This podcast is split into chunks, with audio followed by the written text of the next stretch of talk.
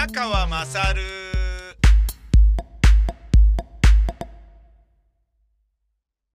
お前の母ちゃん宮川勝です。選挙行ってきました。つまり今日はまだ日曜日。これ公開されるのは月曜日ぐらいなんじゃないかなと思うんですけど、選挙行ってきたんでちょっと喋っときます。えー、かつてですね、あのー、選挙に、選挙権があるのは我が家で僕と奥さんだけだったので、夫婦で行くことが意外と多かったんですよね。父ちゃん選挙行くけど行くとかって、ああ、じゃあ行くか、つって。で、これがですね、僕と奥さんの唯一の、えー、二人だけで行動を共にするっていう機会だったんですよね。つまり何年かに一度しかないわけですよね。あとは二人で何かするってことは、まあほとんどない。一緒の部屋でも寝てないし、なんかね、あのー、まあ共同作業することとかって別にないから、二人で行動を共にするっていうのはね、ないんですよね。選挙の時だけなんか二人で行くみたいな感じになってたんですよ。で、まあ、やっぱ、選挙は行かないとダメだよね、みたいな話を子供にした時に、行くんじゃなかったの？みたいな感じで言われて、あ、そうだ。でも締め切りがとかで、行く、ね、行くべきだみたいなことをあれだけ子供にぶってたんだから行けよ、父ちゃんみたいなこと言われて、あ、分かって行くよみたいな感じで、そんで一緒に行ったのがきっかけで、その後なんか、二人で行くような感じになってたんですよね。それが今日ですね、僕、あの、録画したユーロのサッカーの試合とか見ていたら、ちょっと選挙行ってくるね、みたいな感じでね、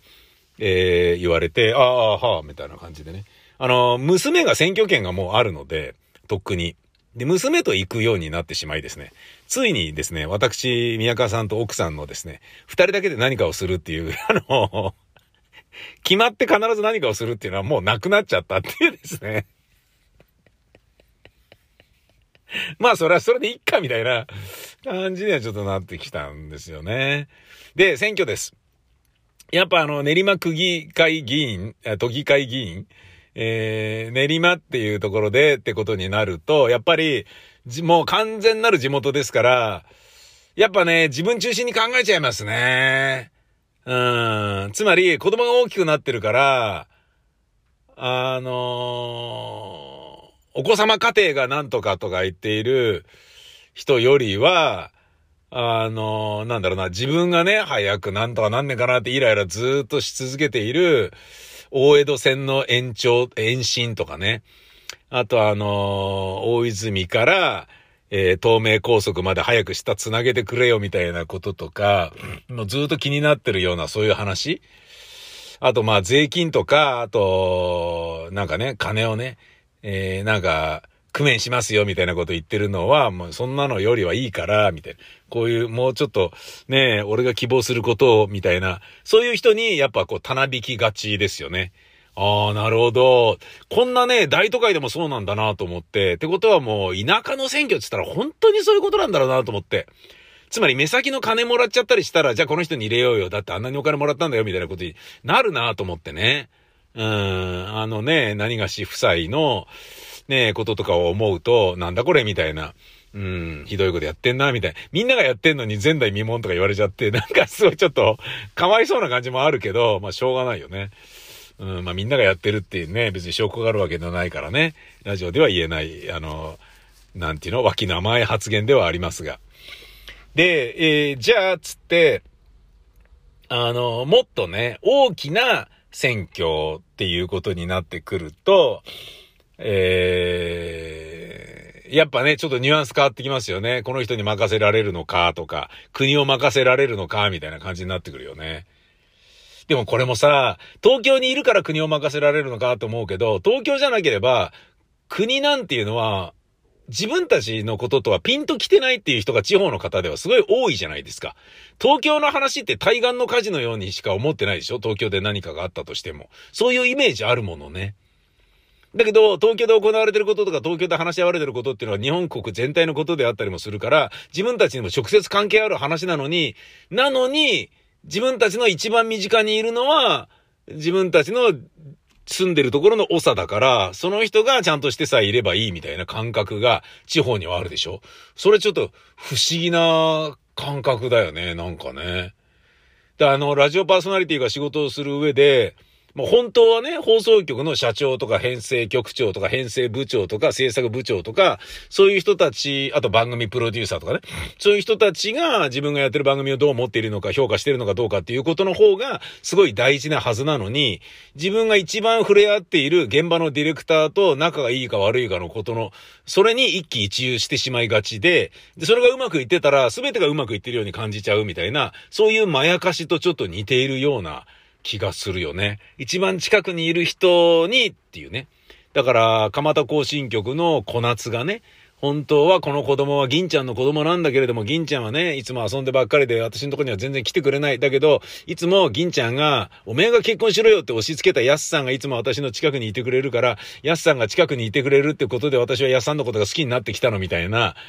感じでね、近くにいるからみたいな、だから、蒲戸行進局の小夏現象、ですよね。地方の、あの、政治に関するイメージは。うん、だから、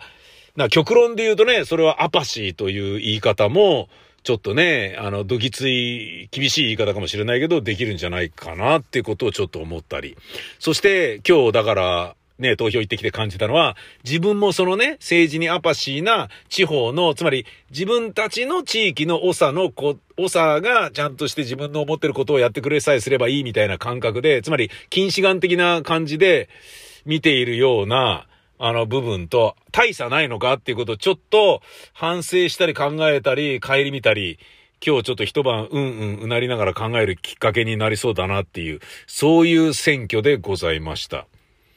えー、ともあれ、小池さんが戻ってきたのは、あの、よかったね、かっこ鼻ほじりながら、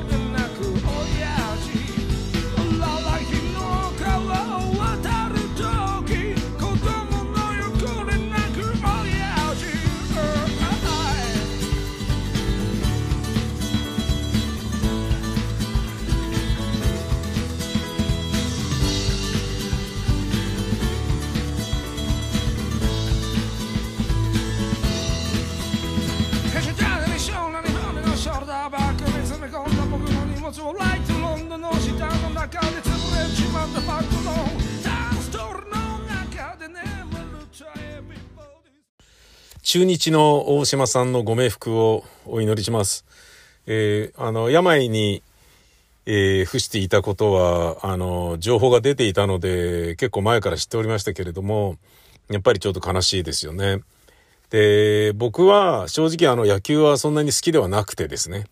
あの、過去にですね、TBS の元アナウンサーだった新藤正子さんが本を上司された時に、出版記念パーティーみたいなものがあって、それにお呼ばれして行ったんですね。で、行った先で、あの、TBS のラジオの、あの、お歴々とかもまあ当然ね、そういうとこにいますよね。で、その方々が、あ、宮川さんご紹介しますよ、つって、あの、ヤクルトの古田？あの、中井美穂の旦那さんの古田、キャッチャーの古田ね。あれ？ヤクルト？合ってる？もうこんな感じだよね。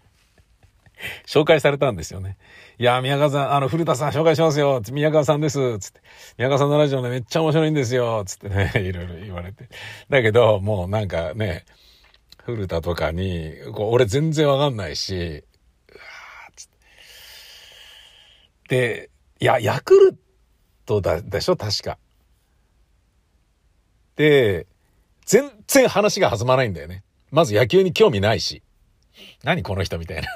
セカンドバッグ持ってる人を好きになれるわけがないみたいな。そういう俺が でね、ああいう人ってね、そうパーティーとか行くとね、当たり前だけど、時の主、あの、場の主役にあの、なりたがるというか、なって当然っていうね、太鼓持ちが周りにいるから、で俺太鼓持たないから、そういう時にベンチャラなんか一切言わないし、まあ、あの、野球のこと知らないから言えないっていうのもあるんだけどね。したら、その間に入ってたね、TBS ラジオの時の編成部長かなんかが、宮山さんはあの、球団はどこが好きなんですか？とかって言って。ああ、まあ、ヤクルトですね。とかなんか言って、多分したら古田さんが俺ちょっと食べ物取ってきますね。とかって言っていなくなったっていうね。あの、だビュッフェ形式だったから、いなくなったっていうね。もうこいつと喋ってる場合じゃねえよ、俺、みたいな感じになって。誰も得しねえや、みたいな感じになっちゃってて。で、古田さんがいなくなった時に、その編成部長が、すいません、宮川さん、そう答えるしかありませんよね、かなんかって言ってて。だ多分、俺がその時答えたの、ヤクルトって答えたかどうか忘れたけど、古田がその時所属していた球団名を言ったことは間違いないんですよね。それがまた、ええー、みたいな。で、そうやれてみたら、あ、思い出した、今。えー、俺、うっちゃんなんちゃんのやるならやらねばっていう番組を20代の時に放送作家で携わってたんだけど、めちゃイケの作家のね、伊藤正宏さんとかもいたんですけど、で、僕は劇団ビタミン大使 ABC やってて、伊藤正宏さんは第三舞台の役者もやっていたのね、やりながら、あの、放送作家をやっていたと。で、うっちゃんなんちゃんのうっちゃんも、あの、志村けんさんとか、あの、江本明さんとかのコント番組の作家やってたりもしてるから、その表方が作家やることに偏見も何もないんだよね。逆にあの、出る人間の方が、あの、出方の気持ちも分かってるから面白いものが書けるみたいな感覚だったんでしょうね。で、そんな感じで、ちょっとじゃあこれはちょっとじゃあ宮川さんと伊藤ちゃんやってよみたいな感じになって、あの画面の片隅に時折出るようなこともまあ何度かあったんですよね。で、それで出る時に、なんか走って逃げるうっちゃんかなんかをフジテレビの局内で追いかけるときに、一緒に追い回すリポーター役で、その時まだ局員だった中井美穂さんと僕が二人でいる時間がなんかあったんですよね。廊下の一部で AD と三人で待たされてて。で、まあ話しないわけにいかないんで、あのー、あ、巨人勝った？とかなんかって言って、な、なんかの速報かなんかをね、人から聞いて、あの、独り言みたいなことを中井さんが言ってたから、あ、その野球好きなんですか？とかって言ったら、いや、好きなんですよ。つって、どこ好きなんですか？つったら、その時まだ古田と結婚してなかったんですけど、古田のいた球団を言ってましたね。ヤクルトかなんだから？わかんないけど。いや、あの、もうヤクルトじゃねえ。ヤクルトじゃなかったらこれ聞いてる人みんなすごいイライラするんでしょうね。どこどことか大好きなんですよ、とかって。だからその後になって結婚したって、ああ、なるほど、みたいな。好きな球団の選手と結婚したってことね、みたいな風に、後でガテンが言ったのを覚えてますけど、そうか、そう言われてみると、あの、両方に会ったことがある。あの、なのに、二人の記憶に絶対残ってない、限りなく、あの、接点の少ないけど会ったことがあるよ、絶対あるよっていう男なのかもしれないね。うん、どうでもいいね。まあ何が言いたいかというと、その古田さんとね、あの、面通しされたとして、いや、紹介しなくていいんだよ、そういう人は、みたいな感じで、うざいと思うような僕ですから、そのぐらい野球には疎いんですよ。なんだけど、その中日の大島というね、元選手に、自分の造形と、造形が深いという言い方ちょっと違うな。あの、思い入れが多少なりともある理由はですね、僕が18歳の時に日本大学経済学部の演劇サークル、バクの会っていうところに入部したんですね。演劇サークル、そこしかなかったんですよ。まあ最初は僕は日大芸術学部行きたかったんだけど、日芸行ったって潰し効かないし、絶対やめなさいみたいなことを親と担任の先生からものすごい説得されて、普通のとこ行くか、つってね。で、普通のとこ行ったって、それでもやりたければやればいいし、みたいな感じでね。あの、親に言われて、で、日大経済学部に行って、えー、で、日大経済学部行けば、その芸術学部、まあ日大ってでかいからね、演劇サークルもでかくて、日芸の演劇サークルにも入れるかなと思ってたら、全然そんなことなくて、よくわかってなかったんですよね。日大そのものが、法学部はここ、経済学部はここ、ねえ、えー、分理学部はこことか、芸術学部はエゴタとかっていうふうに分かれてて、で、その学部ごとにサークルがあるから、日芸の連中とは一緒になることができなかったんですよね。一緒になってたら1学年上に三谷幸喜がいてとかそういうことだったと思うんだけどさ。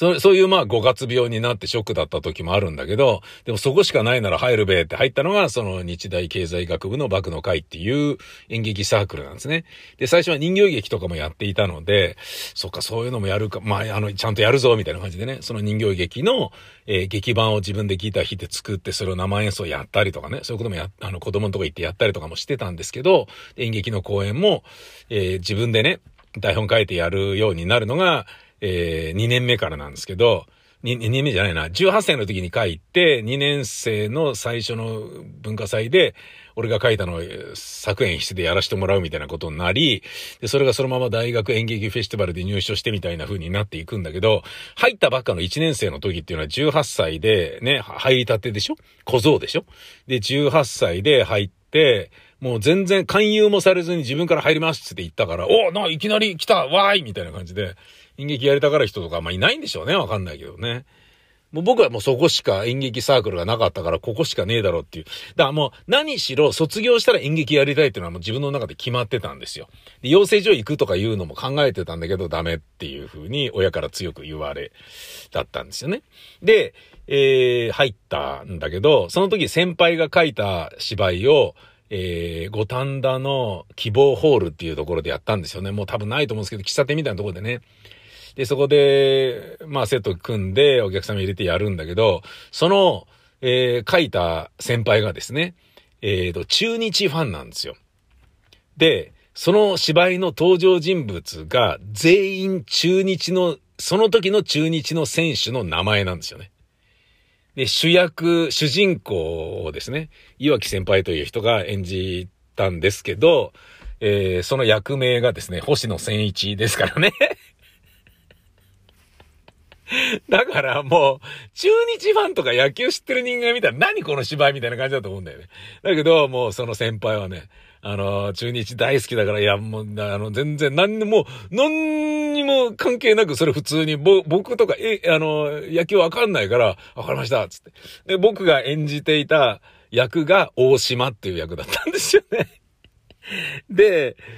で、演技してんだけど、違うんだよ、宮川とかって言って。あのね、とかって。大島はね、そんな感じじゃないんだよ。もうちょっと男っぽいんだよとか、いや、だから、そのね、中日の選手の元の名前の持ち主を、あのー、モチーフとしてるんだったら、それ、トガキに書いてくれなきゃわかんないっすよ、そんなものとかって言って。いいからお前は中日の試合をもっと見ろとか言われるな、わけわかんない。ちょっと面白かった。なんか、違うんだよ、大島、そうじゃないんだよ、とかなんか言って。で、それからですね、あの、大島、あのー、という、え、役が僕の演劇のね、デビュー作みたいな。まあ、高校の時に学園祭でね、あの、荻窪公会堂でやったっていう自分で書いたりして考えて作品作ったのもありましたけど、あの、まあ、初めて大学入って、いわゆるなんだろうな、二十歳以上のメンバーと一緒にやった芝居で、やった役名が大島だったんですよね。それは記憶に自分も残っていて、で、その時に、あの、そのね、希望ホールの、なんかオーナーみたいな人が、あの子いいね、あの人いいね、とかって言って僕のこと言ってくれてたっていうのを後で聞いて、僕はどんどん調子に乗って、こういうことや、やってっちゃうかなみたいなことをちょっとまあ思っていったわけなんですけれど、そのですね、あの、大島っていう名前の役でね。で、自分が、えー、吉祥寺にその時住んでいたので、まあ今僕の親も吉祥寺住んでますけど、えー、ジョージっていうちょっとふざけたあだ名を大学の先輩から言われてたんですよね。その時ですね、国分寺に住んでるやつが文治って呼ばれてて、高円寺に住んでるやつが園児って言われてたんですよね。で、俺はジョージとかって言われてたんですよ。超恥ずかしいですよ。で、その役名が大島ジョージという役だったんですよね。もう何なんだよ、これ、みたいな。で、その後、まあ、あの、ものの10年もしないうちに TBS ラジオで、えー、パックインミュージックのパーソナリティをやって、で、えー、クキビデオというアダルトビデオの会社で、ファックインミュージックっていうアダルトビデオの撮影をした時に、えー、俺がトークバックで、はい、舐めて、マンコ舐めて、みたいなこと言ってる、俺の指示に従って、プレイをする AV 男優さんの名前が大島ジさんっていう人で、今なお現役なんですよね。で、この間ですね、なんか、ツイッターかなんかで繋がって、あ、大島ジョーさんまだ現役でやられてるすげえ感動とかって言ってたら、宮川さんその説は貴重な体験させていただきました。ありがとうございました。とかって言って、もう50過ぎた AV 男優と50過ぎた、あの、元大島ジョージ役で学生演劇やってた男が SNS で繋がり直すっていうね、非常に面白かったんですよね。そう。で、大島さん。でね、その時に出ていた AV 女優が、大島さん、大島嬢さんと共演できるなんてすごい嬉しいですってやっぱ言ってたもんね。そのぐらい、まあ、その時からそういう人だったっっていうことらしいんですよね。で、その大島城さんと仲良くな、仲良くっていうかそこで、あの、ご一緒させていただいた時も、あの、いや、実は僕初めて演劇でついた役が大島ジョージっていう役だったんですよ、みたいな。あ、そうですか、奇遇ですね、みたいなことをなんかね、二人で言い合うっていうようなこともあったんですけど、まだそのぐらい一応思い入れがある感じなんですよね。なので、野球自体はよくわかっていないんだけど、元中日の大島が亡くなったっていうことは、ちょっと自分の中では切ないものがあるんですよね。でもまあこんな立場の人間にご冥福をお祈りしますって言われるのもなんか中日ファンとしてはふざけんなよ貴様みたいにイラッとくるかもしれないんですけれど、だけどその時は僕は知らないなりにね、大島選手のね、あのー、ね、写真をチェックしたりとか、あの、プロ野球ニュースとか見るとね、あ、大島だとかって言って見てましたからね、やっぱりね。えー、なので、こういうこと言わせていただければと思います。えー、ご冥福を心よりお祈り申し上げます。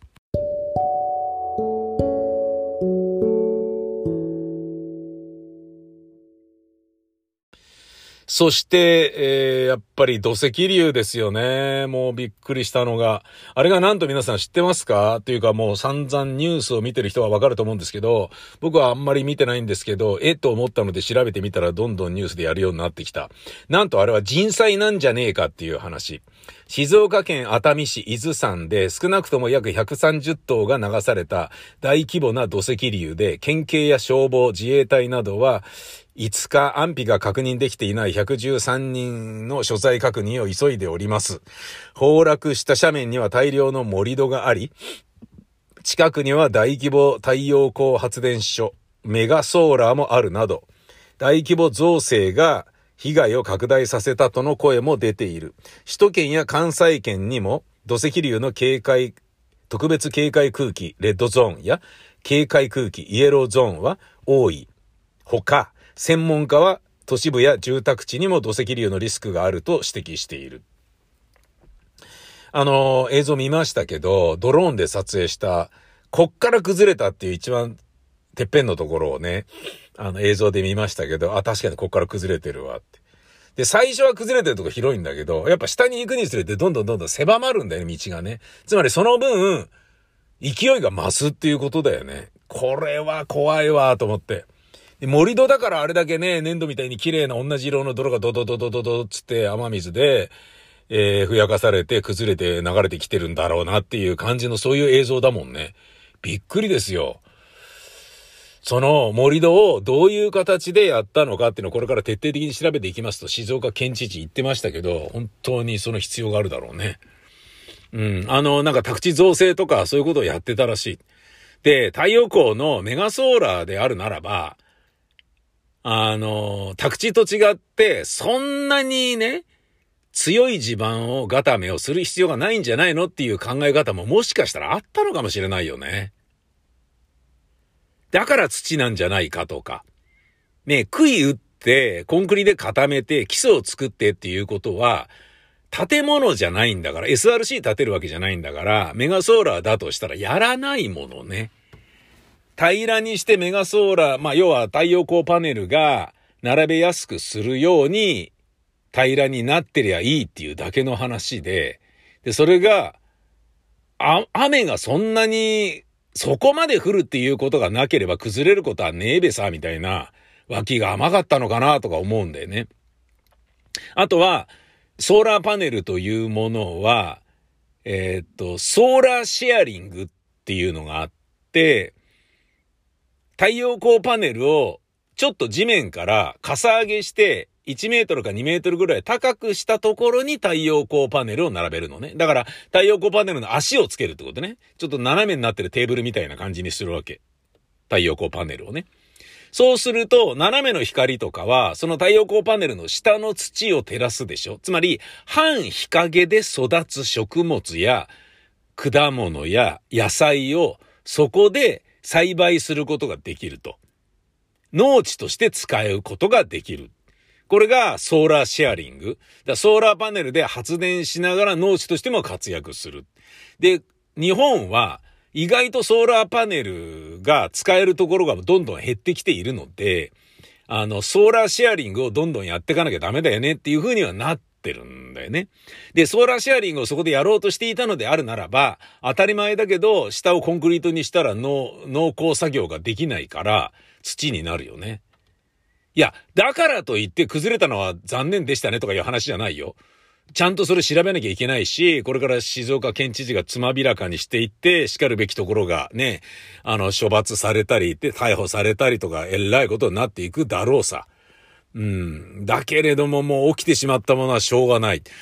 だ、本当にびっくりだよね。あの、びっくりっていうか、僕も残念で仕方がない。あのー、311で我々が思ったのは、あ、海ってそんなに怖いんだ、自然ってこんなに怖いんだっていうことだったけど、津波がドバババってね、海から来るっていうことは完全に理解したし、まだね、あの、厚物すぎて暑さ忘れるってことは、当然どの日本人もないとは思うんだけど、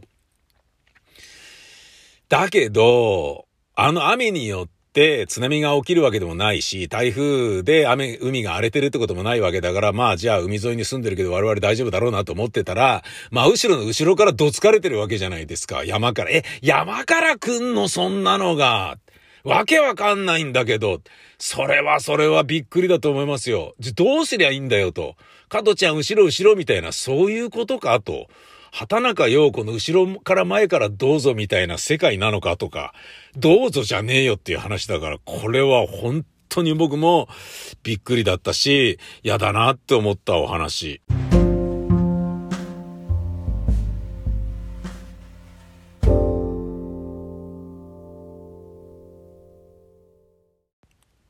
そして、無免許運転で事故を起こした女性がえー、当選していたというふざけた話。木下富美子という人。4日の東京都議会議員選挙で都民ファーストの会から立候補して当選した木下富美子議員が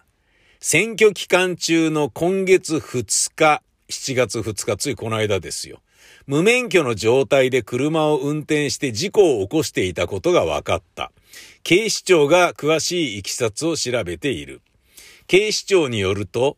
東京都議会の木下富美子議員54歳は、今月2日の午前7時半頃、自分の選挙区の板橋区高島平の交差点で、乗用車を運転中、50代の男性が運転する車と衝突する事故を起こしていた。木下議員がバックしたところ、後ろに止まっていた車にぶつかったということ。この事故で相手の車を運転していた男性と一緒に乗っていた女性が軽い怪我をした。警視庁が調べたところ、当時、木下議員は免許停止の処分を受けて無免許の状態だったということ。警視庁が過失運転障害などの疑いで事情を聞いて詳しいいきさつを調べているだって。だからさ、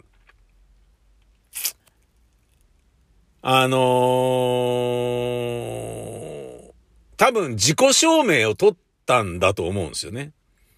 で、自己証明取るとなると、だって自己証明取らないと事故があったってことは証明されないから保険も下りないし、いや、とりあえず警察呼びましょうっっていうふうにぶつけられた側は絶対言うよね。で、警察来たら免許見せてくださいってなるでしょ。で、そこで無免許が発覚したってことでしょ。で、その後2日後に投票、あ、あれあれ？あの、あれ？つって。あれ？こ、え？ー、この間ぶつかったやつだぞ。っておまわりさんも思ってるだろうけれど、でもそれは個人情報だからもしかしたらその事故を起こしたとか無免許だったっていうことは言っちゃいけないことなのかもしれないから、こういうような形でね、まあ、どっかしらから情報が漏れて表に出てくるという形じゃないと、まあだからわかんない。そのおまわりさんが漏らしたのかも知らんし、知らんけどね。で、それ当選取り消しにすべきだろうっていう話が今、あの、民意としてはすっごい強いんだけど、そこの効果がないみたいね。そういうことがあったとしても、受かってんだからいいんだよみたいなことらしいんだよ。ええー、と。まあ、都民ファーストの会は、とりあえず事実関係がはっきりするまでは党員資格の停止っていう風になってて、で、事実関係がはっきりした時点で処分を下しますってなってんだけど、処分下すっつったって当選してんだから、そのまま続けてもらいますとか、なんか続けさせるけど、なんかこう年俸全、全額募集とかなんかそういうような感じで勘弁してねみたいな、とりあえず議席は失わないぞみたいな方向で行くような流れになってんのかとかっていうのはちょっと我々ね、あのーなんかね、目を皿のようにして、こう、見、見続けていかない、監視し続けていかないといけないんじゃないかみたいな、そういう感じですよね。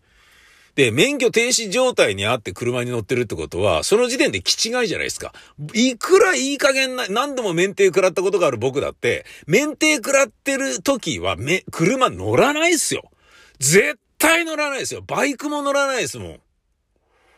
だってね、あの、乗らないライダーを、あの、ご存知の、聞いたことがある皆さんはね、大体わかると思うんですけど、51歳で大型免許、バイクのね、取った時に免停食らって、で、すでにもう免取りまであと2点だったので、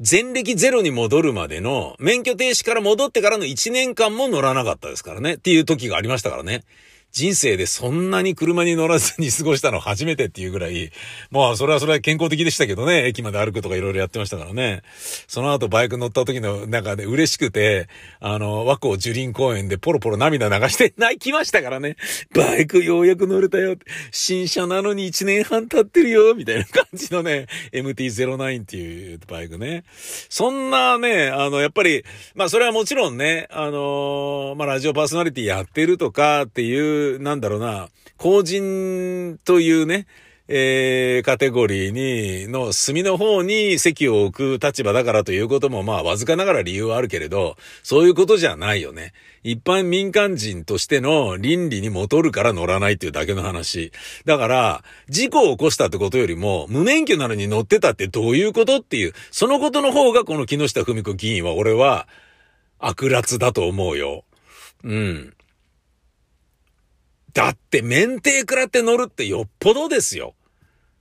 気違いだろっていうレベルでしょ。そういう人はやっぱり僕はちょっとね、なんか任せらんないんじゃないかなと思うので、僕はこの人は確かに、あのー、ね、えー、当選したけど辞めますっていう風に、言い出すわけないんだよな、絶対な。うん、でも、ちょっとみんなが追い込む必要なんじゃないかなというふうには改めて思うよね。あのー、女の人のね、立候補者数が過去最高に多かったわけでしょね、それは悪いことでもないし、どんどんそういう風になっていかなきゃいけないと思うのね。で、多少女の人でも劣っていようとも、それはやっぱりね、その、男尊女卑の日本の古い飲酒の中で育てられた親に育てられた女性だから、それはやっぱりね、あの、対極感がなかったりとかね、あの、近視眼的なね、つまり近くしか見られないとかっていうようなことが、もしかしたら男女の特性としてある女性も多いかもしれないんだけど、それでもやっぱり、あの、やってもらって、慣れてもらって、学んでもらってっていう風に、どんどんどんどん増やしていかないと、やっぱジェンダー平等で非常に遅れている日本という国は、あの、いかんと思うから、こういう人には、なんだろうな、あの女性の議員は、多少ダメでもどんどん増えていってほしいと僕は個人的に思ってるレベルなんだけど、にしてもこの人はねえなって改めて思います。女性といえば僕びっくりしたのが小柳ルミ子、体年齢34歳。知ってますか皆さん。7月2日に69歳の誕生日を迎えた歌手の小柳ルミ子さん。あの、メッシが大好きで、イニエスタとね、直に会った時に号泣したっていうね。あの、俺も、俺もリアルにイニエスタに会ったとしたら号泣するよ。本当に感動するとも震えると思う。十何年イニエスタを見続けてきたからね。本物だって思うよね。うん、まだ髪の毛ふっさくさの少年の頃から見ていたし、ねえ、で、あのイニエスタが細いし、細いやつはダメだよみたいな。あのね、イニエスタだけど、その細くても使えるよ。ね。細くてもいいやつはいいんだっていう風にしたのは、えっ、と、ペップ・グアルディオーラなんだよね。ガルディオーラも細いんですよ。細いけどこいつはなんとかなるはずだってファンガール監督がグアルディオーラを引っ張り上げて大活躍したことによって細い人間でも上手ければ使えるよ。バルサでは戦力になるよっていうふうにバルサの考え方が変わったんだよね。身長175センチ以上じゃないと選手は取らないとかそういう感じだったのに関係ない関係ないっつってペップ・ガールディオーラがあの上手ければ背が小さかろうがなんだろうが全然問題ないよっつって。で、それのおかげでメッシなんか163センチぐらいでしょ？で、シャビだって小さいでしょ？今ね、スペイン代表のセルヒオ・ブスケツだってすっごい細いし、体弱いですよね。イネスタもしかり。だから、そのイニエスタと会った時の感動したね、小柳ルミ子の気持ちも僕はわかります。イニエスタが子供の頃から見てたもの、親のような気分だと思う。俺もそう。その小柳ルミ子さん、ね、バルサ好きでおなじみの、おな、おなずみとか言っちゃったけど、えー、69歳。69ですね、ルミ子さん。ね。その時のね、記者が言わなかったんでしょうね。誰かと、じゃあやっぱり69歳になったってことは誰かと69するんですか？ルミ子さん。とかね。言う、言う人いないよね、絶対ね。絶対いないよね。死ねばいいのにって感じだよね。えー、自身のインスタグラムを更新した69歳の誕生日を迎えた小柳ルミ子、私服ショットを公開しましたと。えー、小柳さんは7月2日69歳の誕生日、雨でした。シャネルの長靴を履いていきましたと黒 T シャツ、白パンツに高級ブランドの長靴を履いた全身自撮りを掲載した。来年70歳ですって自分でも信じられないとトロし。でもね、オムロンのヘルスメーターで体年齢34歳と出たから頑張って鍛え続けようと明かしていたということ。ななななな、なんと。びっくりですよ。つまり本当に体年齢34歳ららしいんですよ。すごいね。いや、びっくりした。で、なんで俺がこの話を取り上げたかっていうと、別に小柳由美子がバルサファンだからとかではなく、我が家にも実はつい最近、ここジョギングを始めたばっかの頃に、これ買おうと思って買ったのがオムロンのヘルスメーターなんですよ。オムロンの血圧計は僕使ってるんですね。で、それ血圧測ると、スマートフォンに自動で転送されるんですよ。つまり、えーと、血圧を上がいくつなんとかいくつとか血圧手帳みたいなものに手で書くとかいうアナログなことをやる必要がないんですよね。で、同じように体重計っていうのもオムロンがあって、そのオムロンの血圧計のオムロンのアプリがあるんですけど、オムロンコネクトっていうのかな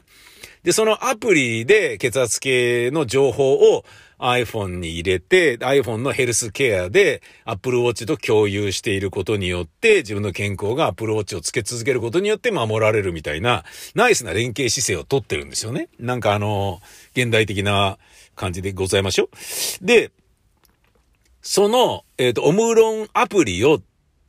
ね、同じオムロンアプリを使って、血圧計のデータ、体重計のデータをその一つのアプリで両方管理できるからということで、オムロンのヘルスメーターを買ったんですよ、体重計を。で、それによって、あの、まあ、体重計からも自動で BBB ってこう、ね、あの iPhone に送られるから、体重とか体脂肪率とか BMI とかそういうのを、あの、骨筋、なんとか量とかね、あの、内臓脂肪の量とか、パーセンテージとかそういうのを全部、あの、メモって移行する必要がないんですよね。あの、一気に同期すれば、この iPhone に来るわけですよ。iPhone に来るってことは、だからね、医者行って、最近血圧どうですか？体重どうですか？こんな感じですとか、グラフをパッと見せることができるんだよね。だから、便利に僕使ってるんですけど、僕はですね、今58歳なんですけど、えー、体年齢は、58歳なんですよね まんまなんですよね。まんまですけど、その、えー、買ったばっかりの時は、えー、60歳だったんですよね。58歳で買ったんですけど、の、さ、買ったその日に乗ったら、体年齢は60歳だったんですよね。で、それが、ジョギングを続けていることにより、59になり、58になり、で、一旦昨日、一昨日ぐらいまで57って、あ、ついに自分の年齢よりも若返ったぞっていう風にあの、思って喜んでた時もあったんですよ。だけど、ここ3日ぐらい連チャンで雨降ってるじゃないですか。あの、公園であんまり走れてないんですよね。まあ今日は5キロ走ってきましたけど、ぜいぜい言いながら。あんまり走れてない間に、また58歳に戻ったっていうですね。一応の、年相だっていう 話なんです今僕は。あの、僕の中では今までの生活の中ではすっごい健康的な生活を送ってるつもりなんだけど、体年齢は、あの、全く同じっていうね、あの、感じ。すいません。なんか今喋ってたらですね、電話かかってきちゃったので、電話かかるとこれすぐ録音が止まっちゃうって非常にあの残念な、あのー、感じだったみたいです。失礼いたしました。えー、なので、まあだから、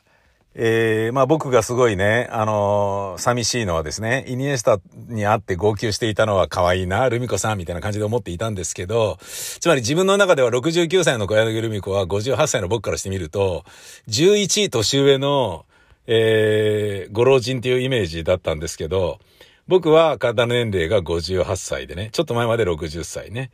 で、彼女は34歳ね。体年齢は、えっ、ー、と、僕よりも、あのー、26歳若かったっていうことなんですよ。超悲しくないですか？これ。超悲しいですよね。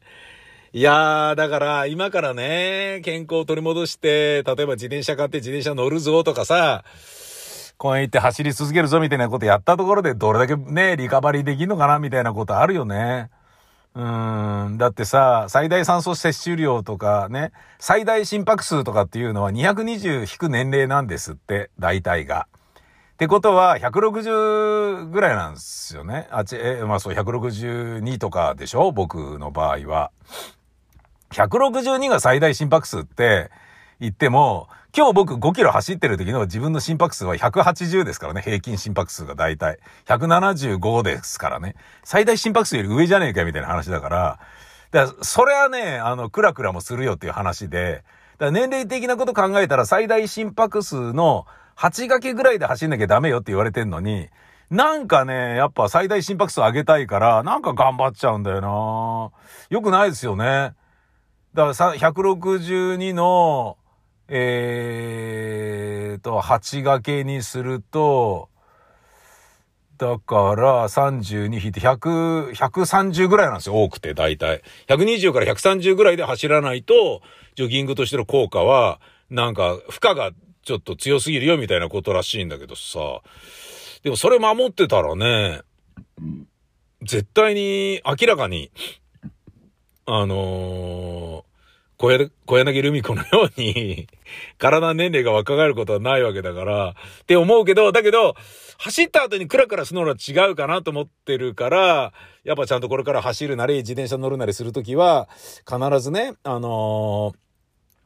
ー、アップルウォッチをちらっと見て、えー、自分の今のね、リアルタイムの自転車漕いでる時の、走ってる時の、えー、心拍数はいくつなのかって BPM をね、えー、必ずチェックするようにして、150超えてたらダメだやめようとかっていう風にしていかないといかんなということを改めて思う、えー、年寄りじみた話で恐縮ですが、宮川でございました。ほんじゃまたです。さよなら。